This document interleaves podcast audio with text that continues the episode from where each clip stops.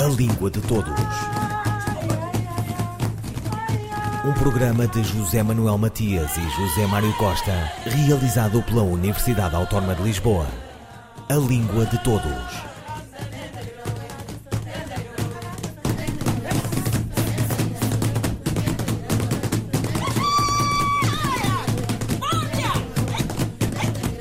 O que é uma mediadora de leitura? Textos, livros, temas, a quem propor e o que escolher. Andreia Brites abraça o desafio e descreve o que são os trabalhos e os dias a incentivar os jovens a ler. Uma mediadora de leitura estabelece pontos entre a leitura e os leitores. Partindo do princípio que é um facto que todos nós somos leitores, independentemente dos vários níveis de competência leitora que cada um tem, não é? Mas mesmo se pensarmos em crianças muito pequenas que ainda não dominam a leitura do produto escrito, essas crianças já leem não só o mundo como a imagem, não é? Portanto, nesse sentido, nós somos todos leitores. E o mediador ou a mediadora tem como função, um, por um lado, mostrar opções de leitura, levar a leitura até ao leitor, porque muitas vezes o leitor não lê porque nunca encontrou o escrito, o texto que eh, fosse ao encontro das suas necessidades ou do seu prazer. Portanto, por um lado, o mediador deve estimular e criar expectativas de leitura para que os leitores possam escolher melhor os seus livros e as suas leituras, e por outro lado, eh, deve ou pode estabelecer eh, com os leitores algum tipo de reflexão que lhes permita também ter mais competências para serem melhores leitores. Isto é, conseguirem ter uma, uma leitura, fazerem leituras mais críticas, eh, fazerem leituras mais reflexivas e passarem para um outro nível que não é apenas e tão só o nível do prazer e da identificação, para poderem ter outro tipo de reações e a leitura ter outro tipo de efeito neles, muito mais complexo, não é? E existem processos, técnicas para isso? Existem técnicas, sim, existem técnicas que não são mecânicas. Ou seja, o mediador de leitura tem de ter eh, duas características fundamentais. Gostar de ler, né? gostar de ler e de livros e de leitura, e gostar do seu público. São duas características absolutamente essenciais porque o mediador estabelece sempre relações de proximidade com o seu público. E, portanto, uma pessoa que goste muito de ler e que perceba muito livros e que leia de forma muito crítica e que seja muito competente, mas que não goste de pessoas e que não goste de as ouvir e que não consiga ou tente, pelo menos, chegar a elas uh, com a maior carga de sinceridade possível e de até um certo ponto, pondo de lado a sua própria experiência pessoal, os seus preconceitos, mais que a experiência, os preconceitos de leitura, uh, terá muita dificuldade em desempenhar uh, essas ditas técnicas, não é? Agora, as técnicas têm muito a ver com, com partilha. Tem a ver com mecanismos para criar expectativas, tem a ver com, podem ser mais lúdicos ou menos lúdicos, podem ser, podem, normalmente implicam a presença física do livro, mas podem não implicar. Às vezes implicam outro tipo de estímulo, nomeadamente o estímulo da criatividade ou da educação pela arte, porque estas áreas estão todas ligadas, não é? E depois depende de cada um e daquilo que, do ponto de vista da sua formação, é mais forte. Pronto, há mediadores que, cuja formação é a área plástica e, portanto, têm atividades, ateliês, oficinas em que o lado plástico ou o lado da ilustração, uh, é muito forte. Há mediadores que são da área do teatro e que, portanto, necessariamente trabalham ou a leitura em voz alta, por exemplo, temos o caso da Andante, que faz um trabalho muito bom, muitíssimo meritório e único no panorama português, há muitos anos, um, ehm, e que trabalha maioritariamente, nos últimos anos, a leitura em voz alta, por exemplo. A Andante tem um clube de leitura em voz alta a par de muitas outras atividades que fazem. Portanto, isso depende muito da área de onde cada mediador vem e com, com o que é que se sente mais à vontade. Como é que tem sido a sua experiência? Genericamente tem sido muito boa. Eu venho da área das letras e hum, a minha relação de mediação passa no essencial pela comunicação. Hum, eu faço ateliês únicos com turmas, normalmente de, ou de 90 ou de 100 minutos, depende, do tempo da aula, não é? de duração da aula, muitas vezes em bibliotecas escolares, tendencialmente ou na biblioteca pública ou na biblioteca escolar, de divulgação de fundos, de estímulo para a continuação da leitura de um ou mais livros e também um, muito clubes de leitura. E já, já a minha experiência, que já tem mais de uma década, tem uma década e meia, um, permite-me acompanhar vários momentos, fases melhores e fases piores. Acompanhei até à crise de 2008 um crescendo na relação com a leitura. Uh, da parte, eu trabalho essencialmente com adolescentes, portanto acompanhei uma quebra significativa do preconceito do leitor. Portanto, quando eu comecei em 2004, 2003, os, uh, os adolescentes não queriam dizer que liam, mesmo os que liam. Havia um controle social muito apertado em relação aos que liam, uh, no mau sentido. Em 2008 já havia uma liberdade muito grande e as pessoas já tinham, os adolescentes tinham uma visão já bastante diferente da leitura. Acho que para isso contribuiu bastante uh, o incremento de programas de, de, de, promoção de leitura nas bibliotecas municipais, a rede de bibliotecas escolares, evidentemente, uh, e depois muito o Plano Nacional de Leitura e a comunicação que foi feita na primeira fase do Plano Nacional de Leitura.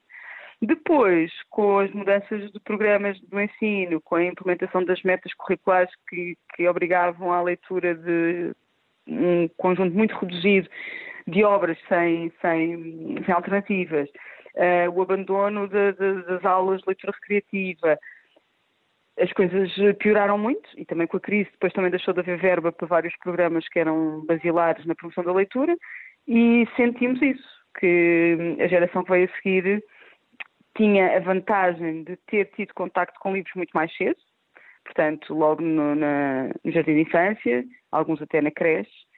No primeiro ciclo já havia bastante mais contacto com, com o livro, mas as bibliotecas deixaram de poder atualizar fundos, os professores deixaram de fazer formação na área da promoção da leitura por, por várias razões, as bibliotecas públicas deixaram de ter dinheiro para contratar e para comprar, que é uma coisa essencial, as pessoas vão às bibliotecas à procura das novidades, e, e, portanto, regredimos muito, muito mesmo. Não tanto ao nível do preconceito, isso não me parece da mesma maneira, mas regredimos um bocadinho a esse nível. Depois, há vários fenómenos paralelos que são muitíssimo interessantes. É muito interessante perceber que hum, há muitos adolescentes que não têm propriamente hábitos de leitura, mas que têm pensamento crítico e, portanto, em clube de leitura, mesmo não lendo ou não acompanhando os livros da mesma maneira, têm muito para dizer.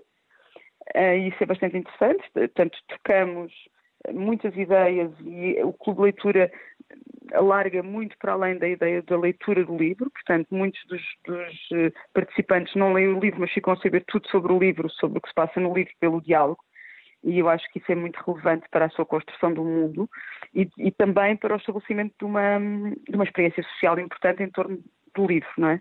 Que é, que é muito importante também. Depois, hum, não sou pessimista relativamente aos hábitos de leitura dos adolescentes, não tenho essa visão. Acho que há circuitos paralelos uh, que os adolescentes exploram voluntariamente, nomeadamente uh, plataformas em que escrevem e leem. Se me perguntar se é leitura literária, não, claramente não. Se, se temos de trabalhar na leitura literária, sim, claramente sim. Mas a verdade é que se o mercado do livro juvenil fosse tão mau, não tinha crescido tanto não é? Isso significa que os adolescentes leem. Andréia Brites, duas ou três coisas sobre o que é ser uma mediadora de leitura e como podem os pais incentivar os filhos. Agora que se está em quarentena, como agir? Andréia Brites. Criar um, um tempo para ler. Para todos. Criar um, um, um hábito. Uh, é altamente provável que os miúdos não queiram, não é? Porque porque podem estar a jogar, ou porque podem estar a ver televisão, ou ouvir músicas no YouTube, e portanto eles não vão reagir maravilhosamente, é provável. A questão é, as crianças aprendem através do modelo e replicam modelos. o momento em que os pais e os filhos, em que adultos e crianças e adolescentes vão estar todos a partilhar o mesmo espaço de forma quase claustrofóbica, vai obrigar a que todos tenham de olhar uns para os outros. Essa parte vai ser bastante interessante, até do ponto de vista sociológico e psicológico. Acho que vai ser uma revolução, porque as pessoas passam todo o tempo a dizer que não têm tempo e agora vão ter todo o tempo. E o que é que vão fazer com ele? Uh, Está-se a tornar, ainda não começou e já, já, as pessoas já estão altamente preocupadas com isso. E, portanto, no que diz respeito à leitura, eu diria que o mais importante era criar um hábito. Isto é a grande oportunidade para as pessoas se disciplinarem e saberem todas que, não sei, quando lhes dá jeito, pode ser de manhã, pode ser seguir ao almoço, pode ser eh, antes de dormir, pode ser o que for. Há um momento de silêncio em casa em que toda a gente vai ler. Agora, não resulta se se disser aos miúdos que eles têm de ler e o pai ou a mãe ou o avô ou o tio estiver no telemóvel a ver o Facebook. Só resulta se estivermos todos a ler. Portanto, esse é o primeiro ponto. Acho que criar um hábito diário em que todos lemos 10, 15 minutos, cada um lê aquilo que quer, perfeito. Segundo momento, pode ser muito interessante lermos juntos, lermos a par. Uh, lermos os livros dos nossos filhos e percebermos porque é que eles gostam deste e não gostam daquilo. Isso pode sugerir até diálogo e discussão, não é? O que é que cada um de nós gosta? Nós adultos, porque é que gostamos deste ou não gostamos daquele? Uh, e, os, e, eles, na fase em que estiverem, dizerem o que gostam e o que não gostam. Isso pode ser interessante. Terceiro momento, acho que a leitura em voz alta pode hum, ajudar também e os, os, as crianças, mas não só as crianças, gostam muito de ouvir ler em voz alta. E os pais muitas vezes deixam de ler em voz alta quando eles começam a adquirir as primeiras competências de leitura, uh, o que acontece no primeiro ciclo. Voltarmos, a, agora que temos tempo, voltarmos a ir com os nossos filhos uh, dormir e lermos em voz alta antes de dormir, se calhar não é só um momento afetivo e de aconchego, mas um, pode ser também importante para este processo eh, emocional em torno da leitura. Andréia Brites, duas ou três coisas sobre o que é ser uma mediadora de leitura.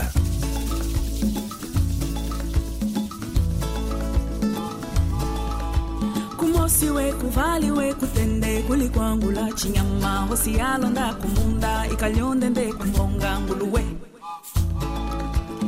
usiwe kuvaliwe kutende kulikwangula chinyama. Hosi yalonda kumunda ikalyondende kumbonga nguluwe ndakumaye yayao ndakutatye yayao ndikatambulo wanga. Ndakumaye yayawe ndakumaye yayao ndakutatye yayao katambolo wanga.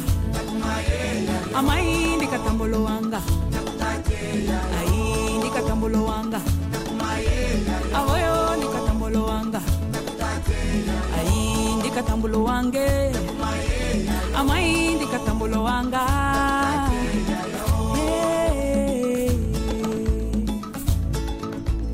Olohombo kepia kepia Olohombo kepia kepia Olohombo kepia kepia.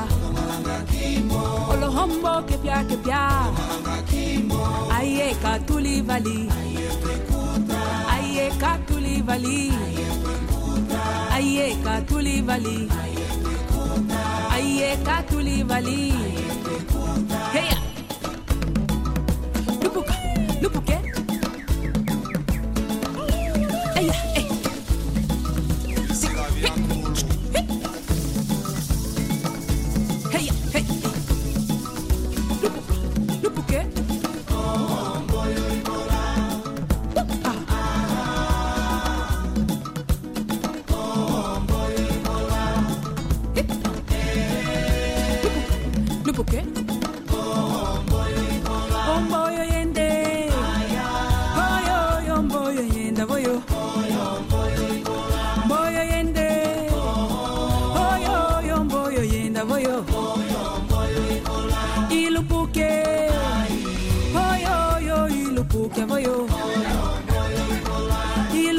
yota oyo oyo ilupuke boyo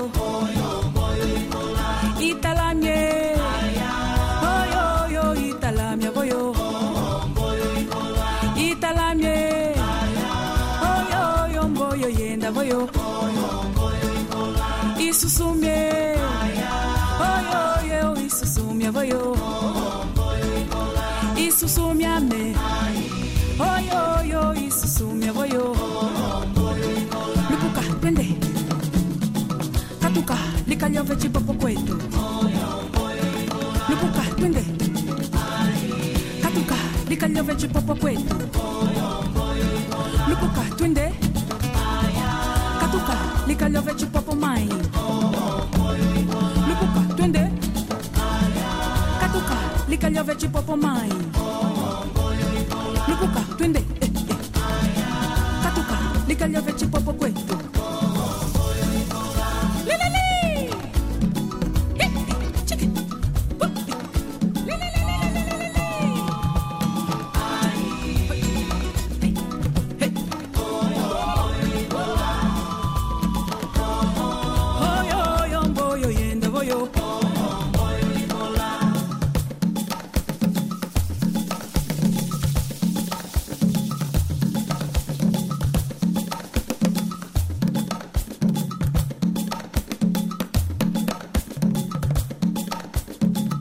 Omboio, pérola. Um, dois, três, e. Camilo Peçanha. Não sei se isto é amor. Não sei se isto é amor. Procuro o teu olhar. Se alguma dor me fere em busca de um abrigo. E apesar disso, crê. Nunca pensei num lar onde fosses feliz e eu feliz contigo. Por ti nunca chorei nenhum ideal desfeito. E nunca te escrevi nenhuns versos românticos. Nem depois de acordar te procurei no leito, como a esposa sensual do cântico dos cânticos. Se é amar-te, não sei. Não sei se te idealizo. A tua cor sadia, o teu sorriso terno. Mas sinto-me sorrir de ver esse sorriso que me penetra bem, como este sol de inverno. Passo contigo a tarde e sempre sem receio da luz crepuscular que enerva, que provoca. Eu não demoro a olhar na curva do teu seio. Nem me lembrei jamais de te beijar a boca. Eu não sei se é amor. Será talvez começo? Eu não sei que mudança a minha alma pressente. Amor, não sei se o é, mas sei que te estremeço, que adoecia, talvez, de te saber doente. Camilo Peçanha, na voz da atriz Irene Cruz, um dos maiores nomes da poesia portuguesa de qualquer época. Camilo Peçanha jaz no cemitério do Arcanjo São Miguel, em Macau. O 90 aniversário da sua morte, 1926, foi lembrado em Macau no Festival Literário Rota das Letras. Paulo Franchetti e Daniel Pires, estudiosos da obra do poeta de Clepsidra, estiveram presentes. Eugênio de Andrade, em Os Afluentes do Silêncio, refere-se ao poeta como um dos detentores mágicos dos mistérios da língua, da sua musicalidade e profundidade. Em Macau, Peçanha tem o nome de uma rua. A memória esbate-se no tempo e o juiz, professor de liceu, fumador de ópio, amigo de Venceslau de Moraes, é conhecido de poucos. Paulo José Miranda escreveu O Mal, ficção com que recebeu o prémio José Saramago e que tem como tema e variação o singular destino do homem e a grandeza da sua obra poética. Ouviram Língua de Todos as despedidas de José Manuel Matias, José Mário Costa, Luís Carlos Patraquim, Miguel Roque Dias e Miguel Van der Kellen. A Língua de Todos. Um programa de José Manuel Matias e José Mário Costa, realizado pela Universidade Autónoma de Lisboa. A Língua de Todos.